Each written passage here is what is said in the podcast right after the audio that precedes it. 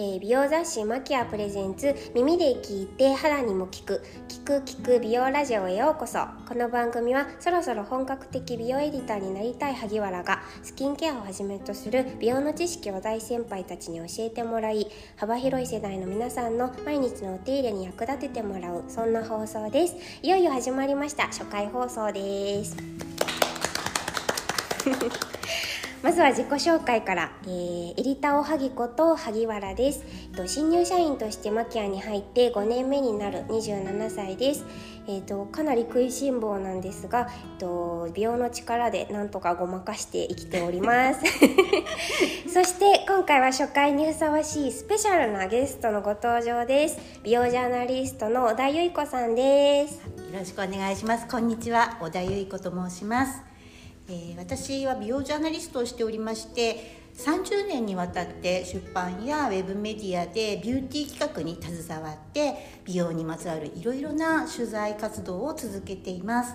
もうずっとマキアではねお世話になっているんですけれどもマキアが創刊したのって18年前だと思うんですけれどその18年前に私は創刊スタッフとして携わらせていただいてでそれ以来もうずっと毎月ほぼ欠かさず今に至っています、はい、なんでねあの萩原さんともい。っぱいお仕事させていただいてますね、はい、何度もお仕事させていただいてでかつもうマキアエディターはみんな小田さんとあのお世話になっておりましてお世話になってます。いつも本当に仏のようなお人柄とあの好奇心とあの知識に助けられていや毎日。仏はちょっと 言い過ぎっていうか本当に本当に。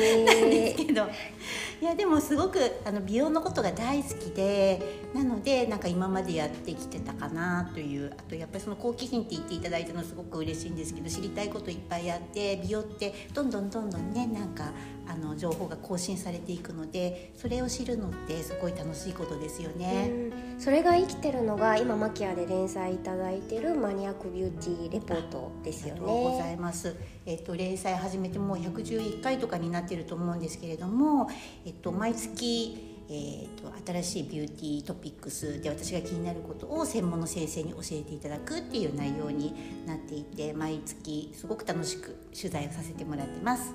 はい、あのもう美容の最先端を行くもう業界でもすごく人気の連載になっています。ありがとうございます。はいはい。では早速今回のテーマなんですけれども初回はまず小田さんに抜き打ちテストを作っていただきました。なんかねあの5年目のエディターさんに抜き打ちテストとかやっちゃっていいのかなって思うんですけど、はい、もう恥ずかしながら私あの編集部に5年しっかりいるんですけれどもスキンケアの知識が足りていないなと思う今日この頃ですのであの小田さんに作っていただいた10問のテストで今の私の現在地を知りたいなと思っております。今回の放送では、えお肌の作り基本知識にまつわる5問と,、えーと、答え合わせをお送りします。皆さんも萩原と一緒に考えてみてください。では小田さん出題をお願いいたします。はい。じゃあ第1問です。はい。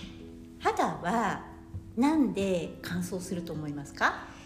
えっ、とあの水分が不足している時とあとあの外で紫外線とかに当たっている時とあ当たると当たったりあとマスクとかで擦れたりするからですかね。はい。ほぼほぼ正解だと思います。やった。さすが萩原さん。あのやっぱりね乾燥ってすごくあの空気ね影響していると思うんですけれども強すぎるエアコンとかこれからねやっぱりエアコンを強く効かせたりとかしますよね暑くなっていくと、まあ、冬の時は冬の乾燥っていうのがあったんですけれどもそういったことがお肌の水分を蒸発させちゃうんですね。あとはあの洗いすぎ？あ洗いすぎって結構大きいと思うんですよ。はいはいはい。洗いすぎって言わなかったっけ？言ってないですね。足りてなかった早速。はい。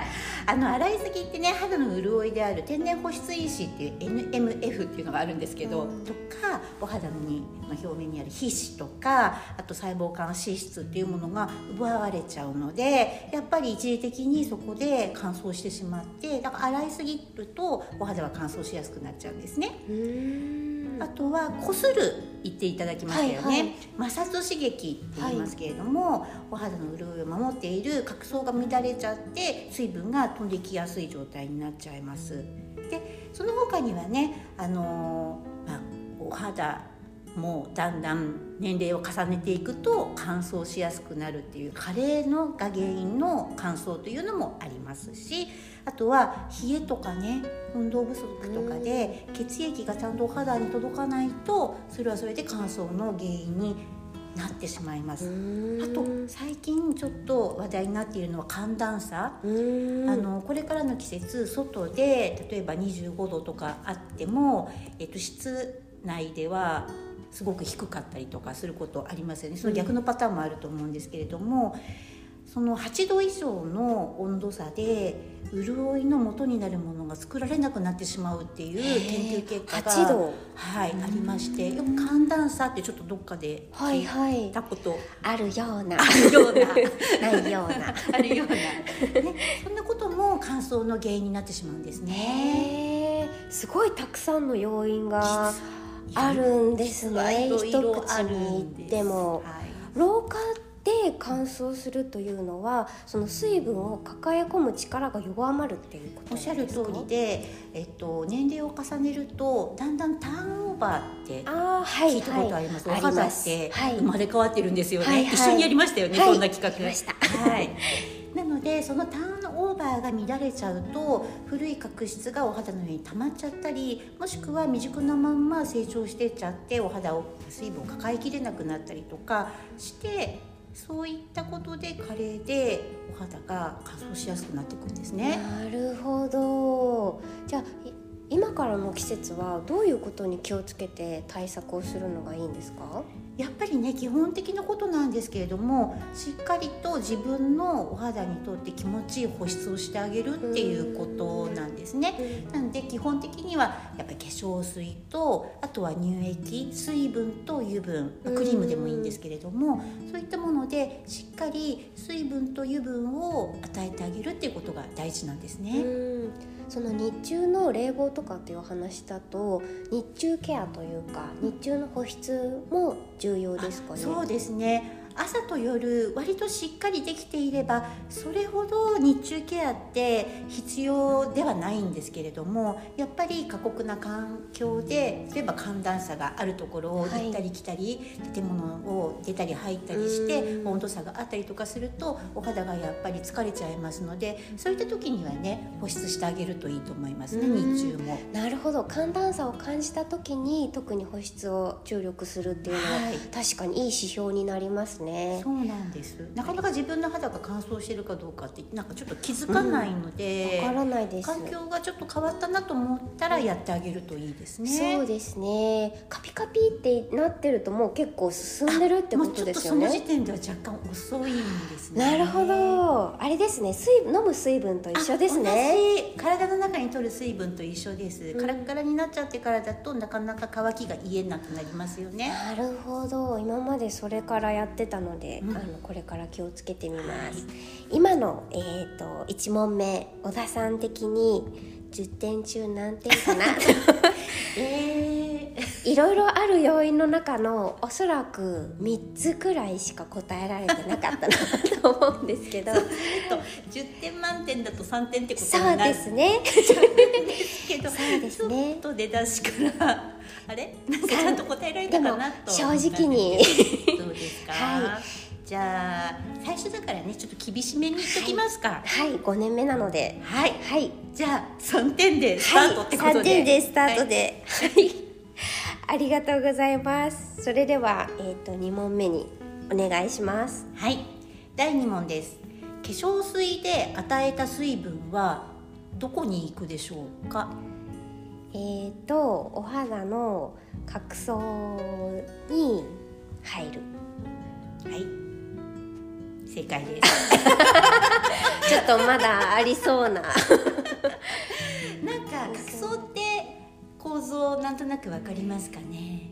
はい。一緒にこれやりましたよ。やりましたよね。ラズのイラストとか作ってはい。あの今ぽやぽやと浮かんではいますが、はい、あの角層ってって大体12層から層っていうぐらいなのでね、はいはい。12から13層ぐらいあるんですけれども角層細胞とあと細胞間脂質っていうあ。よくね細胞がレンガに例えられてで細胞間脂質は、えー、とレンガのパテっていうかセメントみたいな感じでつなぎみたいな感じでよはい。く表現されますけど、そんな構造をしてますよね。今の話でいうとその水分はどこにそのどちらに？えーと細胞間脂質？はい。実はね両方なんですよ。あ。両方。はい、なんかねその細胞間脂質のうちの水分の役割ももちろんしてくれるんですけれどもあのー角層細胞の中にも入るってことを皆さん知らないなって。はい。知らなかったというかはい。イメージがなかったです。イメージなかったですよね、でも実はあの角層って水分を含んでいてもともとその中にケラチン繊維っていう繊維があり NMF は聞いたことありますよね、はい天然保湿因子っていうんですけれども、そのケラチン繊維が NMF を抱えてその角層細胞の中に存在しているわけなんです。でその NMF が少なくなっちゃうと角層がしぼんで乾燥したお肌になってしまうんですけれども化粧水っていうのはその細胞角層細胞の中に入ることができてその細胞の中を実は満たすことができるへです。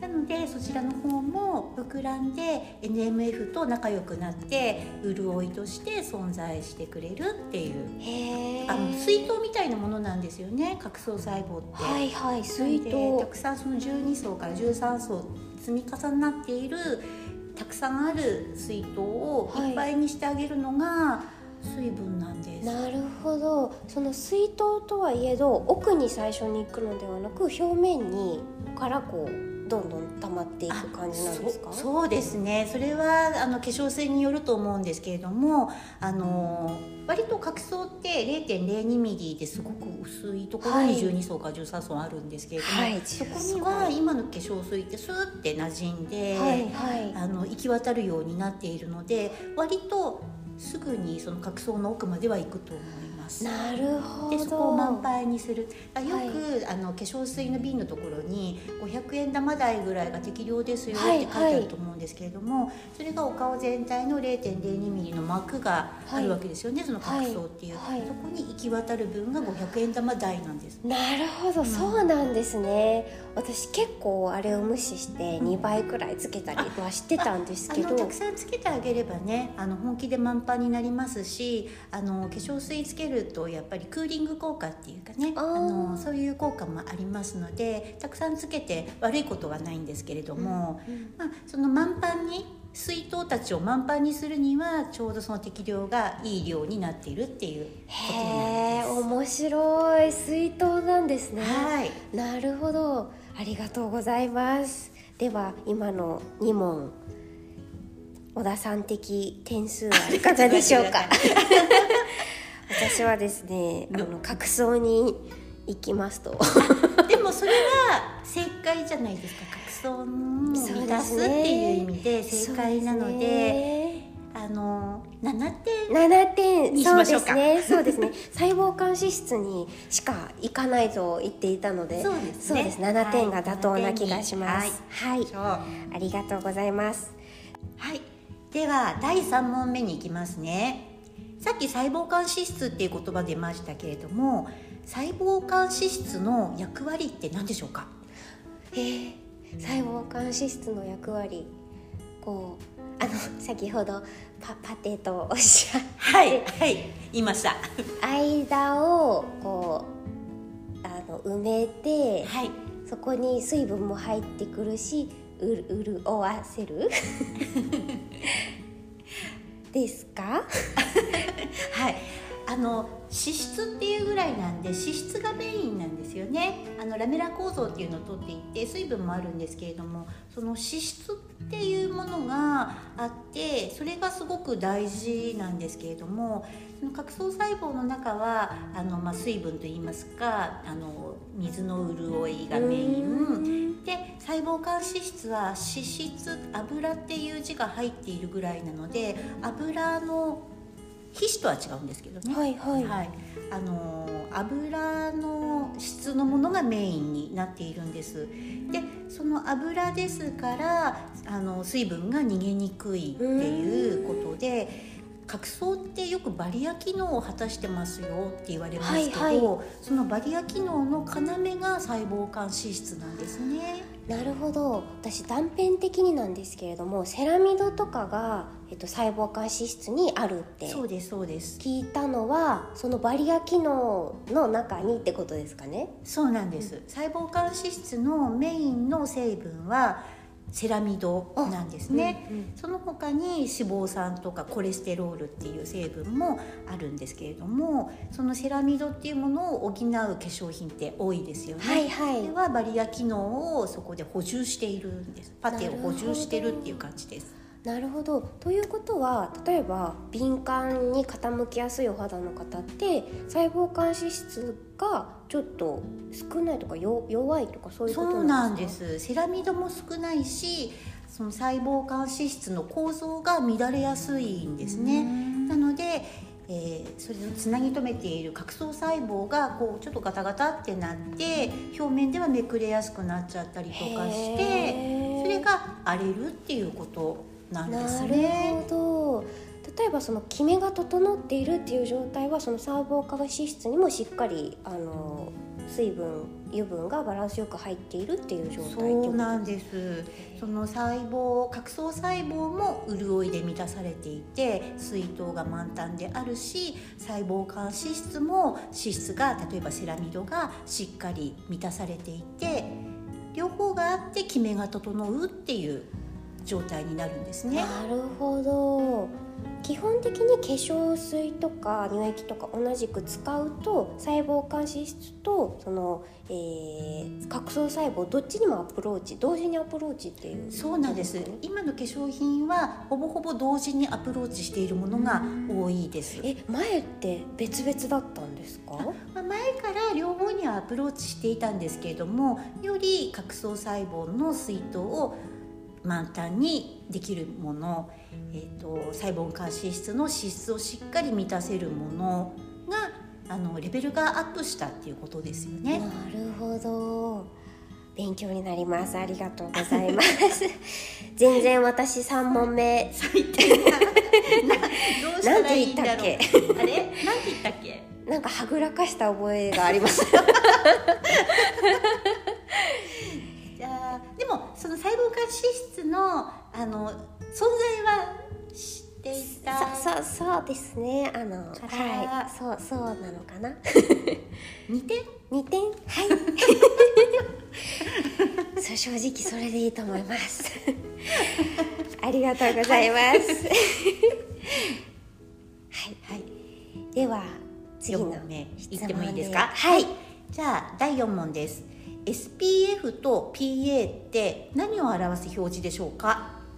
えっ、ー、とこれはえっ、ー、と結構マキアに入りたての頃に教わってえーと、教わったのにあれだ、えーと、SPF が U、えー、あ PA が UVA、はい、でなんかもっと奥にあの神神秘とかを、えーとなんだろうに行ってしまう。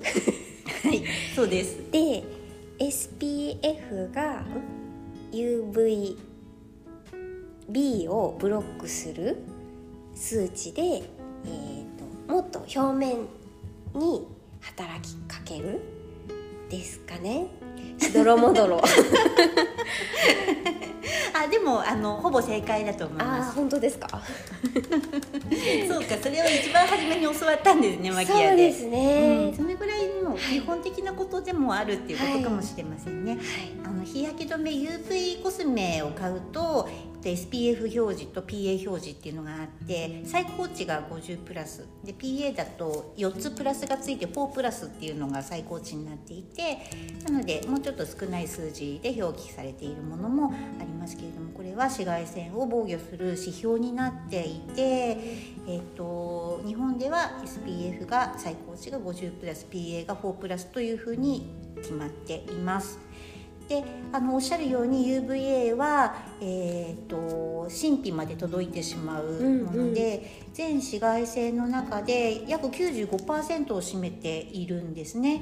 なので、あのー、95%、はい、エネルギーは弱いんだけれども肌の奥まで神秘まで届いてしまう。だからシワとかたるみとかシミの原因になってしまうんですよね。なるほど。なんかコラーゲンが損なわれるって聞いた気が。はい。神秘にはコラーゲンっていう弾力繊維があってそこに届いてしまってダメージを与えるのでシワとかたるみができやすくなってしまうんですよね。なるほど将来的に出てくるものが UVA によって害されるものっていうことですかね。確かにあのやっぱりえっと、じわじわとエネルギーが弱いのでじわじわと届いてしまうというのがあるんですよね。で例えばその窓ガラスとかでも通過してしまうとかあと曇りの日でも UVA 波っていうのはお肌に届いているので。そういったものが蓄積しやすいので、はい、後々になってしわたるみっていうことにつながってしまいやすいっていうのはあると思います。なるほど。この UVA はその焼けた時に焼けたって思わないんですかね？思わないんです。そこが辛いとこですよね。わかんないんですよ。実感としてないので。なるほど、はい、見えてればこう防ごうってなると思うんですけど、うん、なるほど方 UVB っていうのはエネルギーがすごく強いのですぐに赤くなって日焼けをするっていうのが UVB の影響なんですね。なので、えーと、すぐに日焼けで黒くなってでシミも引き起こしやすいでも赤みって割とすぐに引いていくので、はいはい、冷めやすくもあるんですよね。なるほどなるほどです。だからあの冷却したりすると一回炎症が収まるのは、えっと、UVB での日焼けっていうことですね。ね。なるほど。なので両方やはり防げるているってことが大事で、うんはい、大体こう SPF が50プラスだと PA は4プラスか3プラスでまあまあ両方ともこうなんていうんですかね高いことが多いです。なるほど。なんかこう時間その数値が高い方がえーと、保ってる時間も長いって聞いたんですけどその効果を。そうです、はい、あの結局その長さによってこの数値が決まっているんですね、うん、なので長くもちゃんとカットをしてくれる。なので朝つけて夕方までメイク直ししないなとか日焼け止め塗り直さないなっていう時には高い数値のものをつけておいた方がいいんですね。なるほど。小田さんはどれくらいこう塗り直しってされてますか？なんかその真夏は日焼け止めを塗り直したりすることもあるんですけれども春先とか、まあ、6月ぐらいまでは日焼け止めそのものを塗り直すってことはあんまりないですね。日常生活では。スポーツしてる時とかは別なんですけれども。はいはい。ので、えーと、そういう時は日中に日焼け止め効果があるファンデーションを塗り重ねたりとかなるほど日焼け止め効果のあるパウダーをちょっと上から重ねたりとかそういうことはしますね。なるほど朝万全に SPF と pH が高いものを仕込んでおいてあとはちょっと低いものを塗り直すっていう感じですかね。ねなるほどありがとうございます。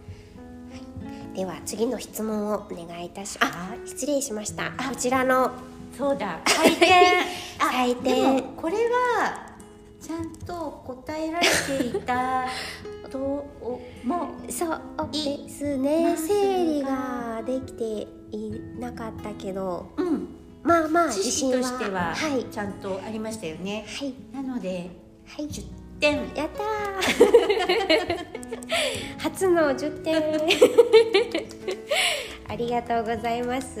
甘口採点。ありがとうございます。一応前編の、えーと、質問では最後の質問が次になります、ね、はい。じゃあ第5問です。はい。医薬部外品って何のことでしょうか？えっ、ー、とですね普通の化粧品とどう違うのかあ普通の化粧品となんかあのこの間マキアでテーマがあったのを見たんですけれどもあのえっ、ー、とあれでしたね政府。厚生労働省？あが決めたえーと安全性が確保された成分を使った化粧品。あ安全性が配慮された範囲内のせ、えー、と成分などを使った化粧品が医薬部外品でそれをむしろ超えてしまったり認可されていない成分を使うと医薬部外品にはなれない。ですかね、どうでしょうか？そうですね。えーっとあの難しい。あの、えっと、化粧品っていうのはそもそも、えっと、お肌を衛生的に保って美しく見せるっていうのが目的なので、聞いちゃう感じだと、うんうん。あのもう化粧品ではないんですね。なるほど。なのでその、えー、と効果の範囲を超えちゃったものっていうのはもはや化粧品ではない、という例えばあの治療目的で医薬品っていうのありますけれども、はいはい。あのそのように別物になってしまうということがあるんですね。はい。で医薬部外品っていうのは効果効能がはっきりと認められているもの。へえ、例えば美白の有効成分って言ったらシミそばかすを予防して改善するっていう成分ですよね、はい。だからそこがもう効果として認められているっていうものになります。はい。はい、その他にもえっと抗炎症ですとか、はい。あとは、えー、と肌を滑らかにする効果とかいくつか医薬部外品の効果効能というのがあってはい。で、えーそれが認められた成分が入ってまたそのけそれが仕上がった化粧品を厚生労働省から認可を得ると医薬部外品っていうのになるんです。えいちいちそのお見せしなきゃいけないんですか？お見せしお見せしなければいけないんです。そうだったんですね、はい、まずその有効成分例えば美白有効成分っていうものが認可されるのにも相当なあのえ承認までに努力が必要。そう書類もたくさん、はいはい。あの提出しなきゃならないっていうのがあるんですけれども、はい。その有効成分を入れた化粧品を医薬部外品として発売するまでにはまたそれはそれで厚生労働省の認可を得なければいけない。そうなんだ。私成分だけなんだと思ってました。その成分を入れてれば突破したことになってるのかなと思ったんですけど違うんです違ねうんです。それは処方とか組み合わせとかを厚生労働省が見てるっていうことですねそうですね。あとはその安全性の部分ですよね。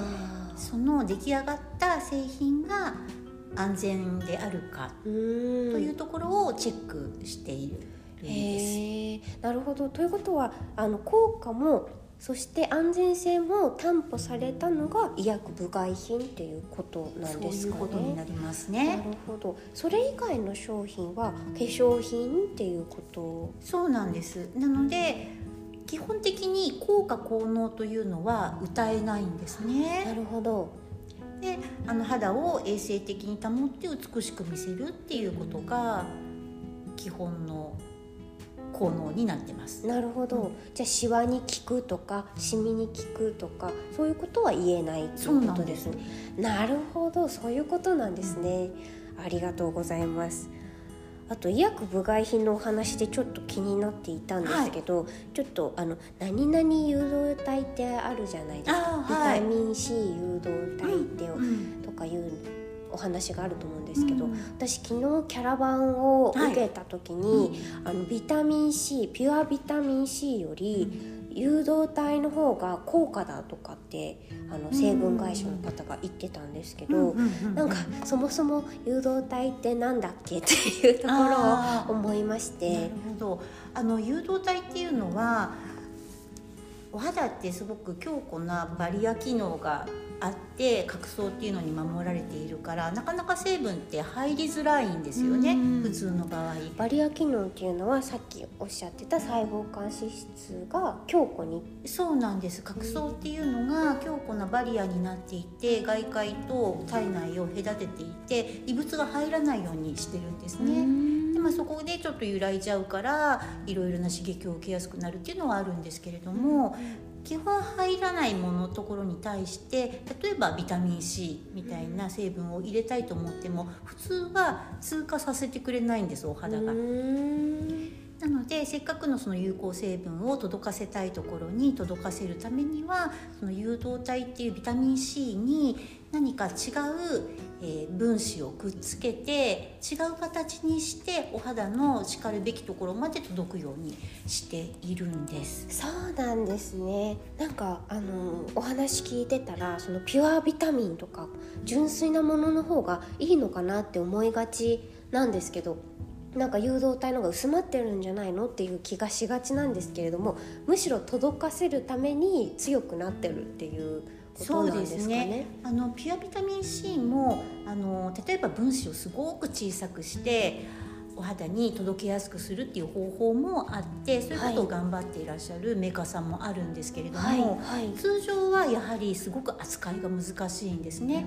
でそうすると途中で酸化っていうのをしちゃってそのビタミン C 本来の働きをしてくれなくなっちゃったりとかするので、うん、素早くその場所に届けるために誘導体っていう形をとっているのでなるほど、はい、非常にありがたい形なんです。薄まってはいません。薄まってるといつも思ってました。ビタミン C の方がね、はい、濃い感じ、ね、なんかしますよね。濃度とかを考えると、うん、うん、100と80ぐらいなのかなって思ってたんですけどなるほど素晴ら素晴らしい技術が搭載されているということなんですね。そのビタミン C の届く浸透力っていうのが、まあ、数倍から100倍ぐらいになるっていうふうにその誘導体の形によってね、うんうん、なのでとてもありがたい形なんです。なるほどちょっとありがたく使おうと思います。はい、それでは第5問の採点をお願いできますでしょうか。医薬部外どう思う？どのぐらい答えられたでも私その成分だけの認可だと思って、はい、だから、そのいちいち見せてると思わなかったんですよ。はい、そこが結構大きいんじゃないかなと。大きいですよね。はい。認可されたものを全部使ってればいいってわけじゃないっていうのが、うんうん相当な医学部外品なかなかハードルが高いことなんです、はい、思いましたすごく、はい、ということはじゃあ半分そうですね。ね。はいありがたみが分かっていなかったので5点で。5点ってことで。はい、はい、ありがとうございます。はいでは残念ながら初回はお時間になってしまいましたので、えっと、テストの後半戦は次回の放送とさせていただきます、えっと、来週月曜日に第2回の、えっと、大人の肌悩みにまつわるテストとそのおさらいを放送します。皆さん初回聞いていただきまして誠にありがとうございました。来週もよろしくお願いします。